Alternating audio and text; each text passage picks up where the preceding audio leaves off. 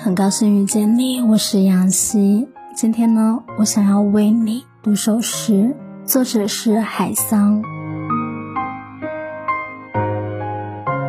一个朋友说：“先挣钱吧，等生存问题解决了，再去读书，去写诗，去享受生活。”然而不，怎么能呢？我一无所有的时候就开始了恋爱，我喝酒，我打架，我为了一个女人跑了两千里，为了一首诗，我几小时蹲在大门外。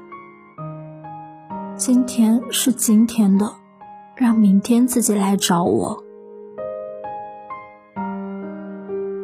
妻子说：“先围着孩子转吧，等孩子长大了，你想做什么就去做什么。”然而不，怎么能呢？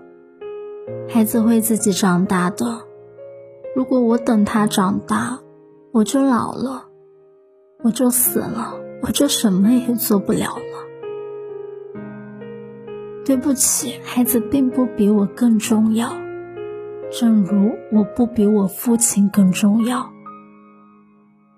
我们个人都是自己的，相互区别，相互爱着，